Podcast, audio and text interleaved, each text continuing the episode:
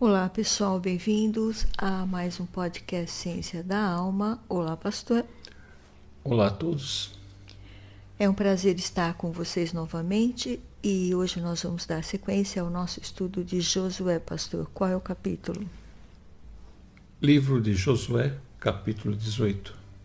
No episódio passado, a filha de Caleb, Axa, faz um pedido a seu pai e nós falamos que temos que fazer um pedido ao nosso Pai Celeste. Você lembra qual era o pedido? O Evangelho de João 14, 23 diz: Respondeu Jesus: Se alguém me ama, guardará a minha palavra. Meu Pai o amará, nós viremos a ele e faremos nele morada. Então lembra que nós falamos sobre que o pedido mais importante que nós temos que fazer é para que Jesus entrasse no nosso coração. Capítulo 18, verso 1. Toda a comunidade dos israelitas reuniu-se em Siló e ali armou a tenda do encontro. A terra foi dominada por eles. Mas sete tribos ainda não tinham recebido a sua herança. Então Josué disse aos israelitas: até quando vocês vão negligenciar a posse da terra que o Senhor, o Deus dos seus antepassados, deu a vocês? Então, aqui nesses primeiros versículos, de 1 a 3, a gente vê que o tabernáculo está em Siló, na região onde Josué recebeu a sua herança. Como ele é da tribo de Efraim, ele recebeu a sua herança neste lugar. E no verso 1 diz que eles se reuniram em Siló e ali foi armada a tenda do encontro, na minha versão, ou seja, o tabernáculo. A terra já estava dominada por eles, diz aqui, mas eles estavam negligenciando a herança de sete tribos. Então Josué chama a atenção deles. Quando é que nós vamos fazer justiça aos nossos irmãos, a essas sete tribos. É duro quando seus direitos são tolhidos. Quando você tem um direito a receber e aquilo não lhe é dado. Então tem um verso que Jó expressa isso. Jó estava naquele sofrimento e naquela divagação que ele estava fazendo, aqueles pensamentos que ele estava tendo, ele vai dizer, no livro de Jó, capítulo 34, verso 5, Jó afirma: Sou inocente, mas Deus me nega a justiça. Então, quando, quando a gente tem um direito e aquele direito nos é negado, cria um mal-estar. Se a gente vive numa nação em que a lei não é cumprida, que a lei não é seguida, isso cria um mal-estar. Aqui, Israel estava começando a se formar como nação. Então é lógico que ajustes teriam que ser feitos. Mas eles estavam demorando muito porque era uma coisa básica. As pessoas precisariam ter um lugar para se instalar, para começar a sua vida. Isso estava demorando. Isso começou a causar um mal-estar entre eles. Então, eles se reúnem todos em Siló. Verso 4: Escolham três homens de cada tribo, e eu os enviarei. Eles vão examinar a terra e mapeá-la, conforme a herança de cada tribo. Depois voltarão a mim. Dividam a terra em sete partes. Judá ficará em seu território ao sul e a tribo de José em seu território ao norte. Depois que fizerem um mapa das sete partes da terra, tragam-no para mim, e eu farei sorteio para vocês na presença do Senhor, nosso Deus.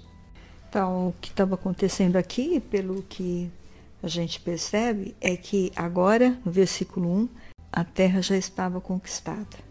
Então, aí todo o povo foi e se reuniu ali na cidade de Siló e armaram ali a tenda. A tenda sagrada agora vai estar no lugar, nessa cidade de Siló. Mas no versículo 2 diz que sete tribos não tinham recebido as suas terras.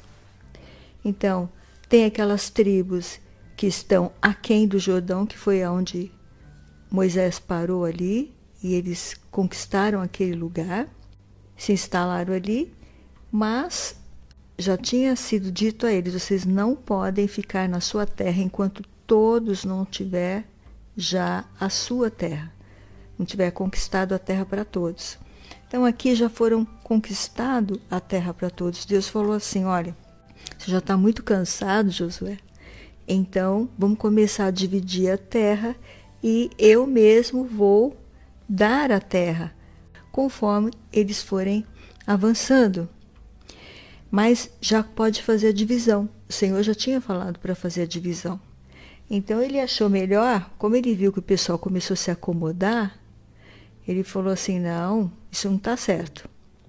Vamos então fazer o seguinte: ele fez essa divisão que o pastor falou.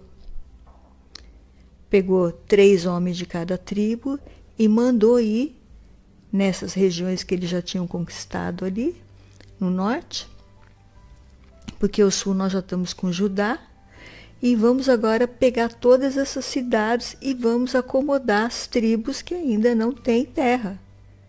Então ali, quando a gente olha no mapa, é, que é o mapinha que eles mostram para a gente na Bíblia, a gente vê que Benjamim está ali com um pedacinho de terra bem pequenininho. Olha aqui, ó. Vê? Uma faixinha, né? Praticamente de terra. Os outros tinham um pedacinho maior, porque o clã deles era maior. No verso 6 diz: Depois que fizerem um mapa das sete partes da terra, tragam-no para mim e eu farei sorteio para vocês na presença do Senhor, o nosso Deus.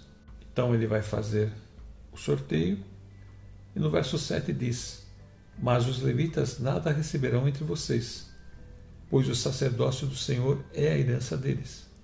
Gade, Ruben e a metade da tribo de Manassés já receberam a sua herança no lado leste do Jordão, dada a eles por Moisés, servo do Senhor.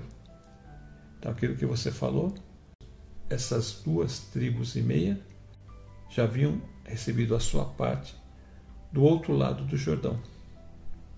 No verso 8, quando os homens estavam de partida para mapear a terra, Josué os instruiu: Vão examinar a terra e façam uma descrição dela. Depois voltem e eu farei um sorteio para vocês aqui em Siló, na presença do Senhor. Então aí Josué orienta eles para que eles façam uma descrição da terra, depois voltem para o sorteio que será feito em Siló. Isso é muito importante porque agora eles vão ter um local exato e todas as tribos sabem que ali naquele local é que está o tabernáculo. Então eles podem frequentar e se reunir naquele local para as festas do Senhor que vão ter a partir de agora na terra. E você notou uma coisa interessante? Nós não temos um distrito federal no nosso país, que é Brasília. Aqui nós temos Siló, fica bem no centro do mapa. Esse mapa que nós temos da divisão, Siló fica bem no centro. Então, é muito importante essa centralidade, porque aí ela facilita que todas as tribos pudessem ir a Siló para fazer os sacrifícios, porque eles terão que ir todo ano a este lugar para fazer os seus sacrifícios. Um ponto central é muito importante aqui, onde há facilidade para que haja o trânsito de todas as tribos então você vê que vai se consolidando aqui a nação e as coisas vão sendo colocadas no devido lugar. Verso 9: Os homens partiram e percorreram a terra, descreveram-na num rolo, cidade por cidade, em sete partes, e retornaram a Josué ao acampamento de Siló. Eles a dividiram em sete partes e prepararam uma lista das cidades. Depois voltaram ao acampamento de Siló, onde Josué estava. Aí, versículo 10. Então Josué fez o sorteio para consultar o Senhor por eles e deu a cada tribo do povo de Israel uma parte da terra. Então todos tiveram a sua parte antes de Josué morrer. É lógico que eles não conquistaram todo o território. Vai demorar muitos anos ainda para eles expulsarem até alguns povos que ainda estão no meio deles. Mas eles já agora estão assentados na sua terra. A dificuldade que a gente tem, todo lugar que tem que fazer a divisão das coisas, quer que seja, a gente procurar ser coerente nessa divisão. Então aqui Josué está querendo ser coerente da seguinte forma: ele vai dar às tribos maiores mais terras, porque tem mais pessoas, e as tribos menores menos terra, porque elas têm menos pessoas. Então é importante ter essa capacidade de fazer essa análise de como fazer distribuição da terra. E no verso 10, Josué fez então um sorteio para eles em Siló, na presença do Senhor, e ali distribuiu a terra aos israelitas, conforme a porção devida a cada tribo. Então todos eles agora vão ter as suas terras delimitadas. E os outros também que estão além do Jordão podem voltar para sua o seu lugar, porque eles estavam ali para ajudar esses irmãos também a conquistarem o seu pedaço de terra. Agora eles podem voltar a morar na sua terra e começar já a organizar suas vidas.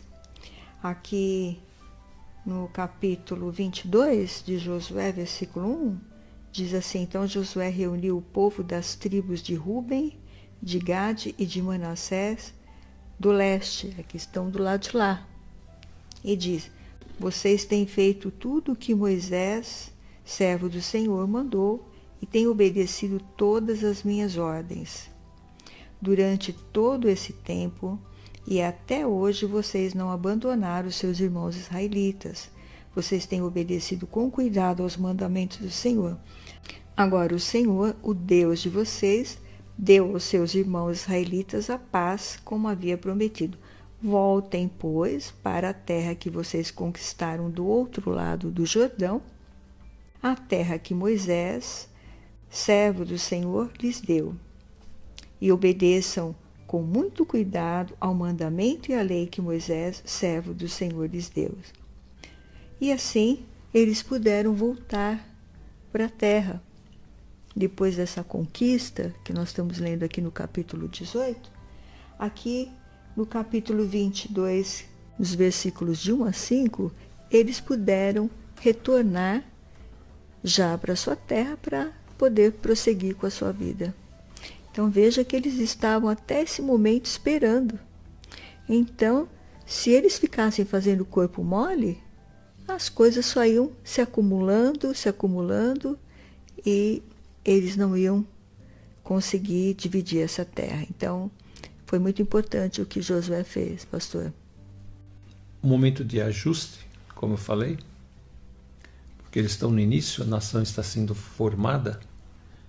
Então, muita coisa tem que ser feita ainda. Mas a gente vê que Deus vai orientando a Josué e as coisas então vão sendo colocadas todas no devido lugar. E é importante isso para que haja uma integração de todas as tribos, que todas elas estejam em paz. Todas as tribos têm suas terras, agora elas vão poder se instalar e a vida vai começar, uma vida normal para todos eles. O que é a justiça de Deus? Porque Deus, ele é inteiramente justo. Nele não existe nenhuma injustiça. Diferentemente de nós, que temos uma natureza caída, então nós podemos fazer coisas justas, mas também podemos fazer coisas injustas. Então, esta falta de justiça em nós que leva ao juízo de Deus.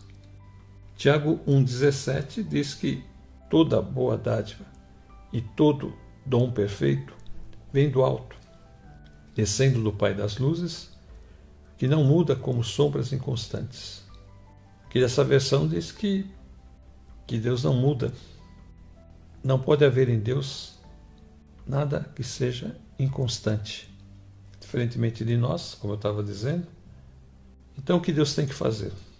Se Deus quiser distribuir um lugar do céu para cada pessoa, como Josué está fazendo aqui para o povo de Israel, para entrar nesse reino, nós teríamos que ter alguém que acreditasse justiça, ou seja, pagasse a nossa conta. Romanos 4, 24 diz: Mas também para nós, a quem Deus creditará justiça, a nós que cremos naquele que restou dos mortos, a Jesus nosso Senhor. Verso 25: Ele foi entregue à morte por nossos pecados e ressuscitado para nossa justificação. Aqui está falando sobre Abrão, que Abrão foi justificado pela fé. Não foi por nenhuma obra que ele tivesse feito. Então no verso 3 diz: Que diz a Escritura? Abrão creu em Deus e isso lhe foi acreditado como justiça. E agora então, quando Jesus vem, através dele é que Deus então acredita a justiça em nós. Isso se chama justificação. Nós não tínhamos condições de entrar no céu por nossas próprias forças. Então Deus tem que enviar o seu filho para que através dele nós possamos receber a justiça de Deus e entrarmos naquela terra onde não pode haver injustiça e também não pode haver pecado. Então, se para entrar na terra de Canaã precisava ser um israelita, para entrar no céu, nós precisamos ser um cristão, aquele que creu em Jesus Cristo. Então você teria que ser um justificado. Aqui no caso, é a justiça para fazer a divisão da terra, agora no Novo Testamento, para nós entrarmos nesta terra que é terra celeste, nós vamos precisar de que Deus acredite justiça em nós, porque senão nós não vamos entrar. É Deus quem acredita em nós justiça, porque nós não temos. Nós não somos justos. Justo é Jesus.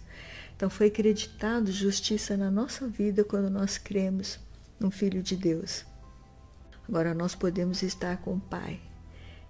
Para que nós alcançamos também a nossa terra celestial, nós temos que permanecer firmes, trabalhando para o Senhor aqui, divulgando a obra de Cristo para que todos conheçam e fazendo a vontade de Deus. Veja que quando Josué fala para eles irem para a terra deles, Rubem e os outros que estavam do outro lado de Jordão, ele fala: Olha, agora vocês fiquem na terra de vocês, mas tenham cuidado de obedecer tudo o que Moisés ensinou. Amem a Deus, somente a Deus, para que vocês possam permanecer na terra. Então, tem uma condição, tem um ser.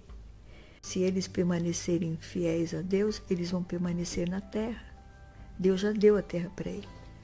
E a gente também tem um ser. Se nós permanecermos fiéis, nós vamos herdar o reino de Deus. Porque muita coisa pode acontecer nesse caminho nosso.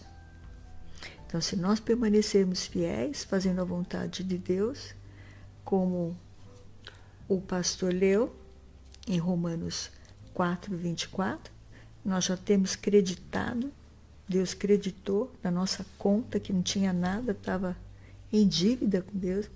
limpou nossas culpas e agora nós estamos na presença do Pai.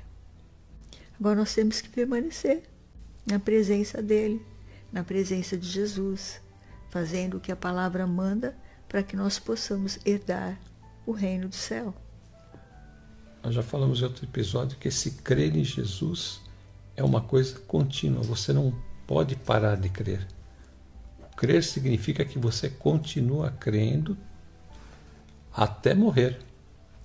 Isso é importante. É um processo contínuo. Nosso Pai Celeste, Ele quer o melhor para nós. Assim como Ele queria o melhor para o povo de Israel. Então, tinha as condições para o povo de Israel conquistar a terra e permanecer na terra. E qual é a condição agora no Novo Testamento? É crer em Jesus e permanecer crendo até a nossa morte. Então, essa é a condição. Então, é necessário que nós tomamos posse dessa terra celestial através de crer em Jesus. Vamos encerrar? Amém. Pastor, ora. Amém. Deus e Pai do nosso Senhor Jesus Cristo, nós te louvamos, Senhor, te agradecemos por mais estudo da tua palavra. Nós buscamos, Pai, a tua presença e que o Senhor possa nos dar, Senhor, a tua justiça através do teu filho Jesus, que é o único meio de nós entrarmos naquela terra celestial. Senhor, também aqueles que estão ouvindo agora, que ainda não se decidiram em crer em Jesus, Senhor, que o Senhor possa tocar os seus corações, eles possam compreender, Senhor, que esta é a única maneira de entrarmos naquela terra que o Senhor tem preparado para todos aqueles que são chamados teus filhos. Louvado seja teu nome, Senhor. Queremos te pedir agora. Que o Senhor cure os enfermos, liberte os cativos de demônios e também, Senhor, aqueles que estão com algum tipo de problema, Pai. Senhor, que eles possam buscar a tua face e que o Senhor possa estar provendo cada necessidade. Nós te pedimos todas essas bênçãos em nome do teu filho Jesus. Amém. Quero me despedir dizendo: fiquem com Deus e até a próxima. Fiquem na paz, Senhor Jesus, e até a próxima.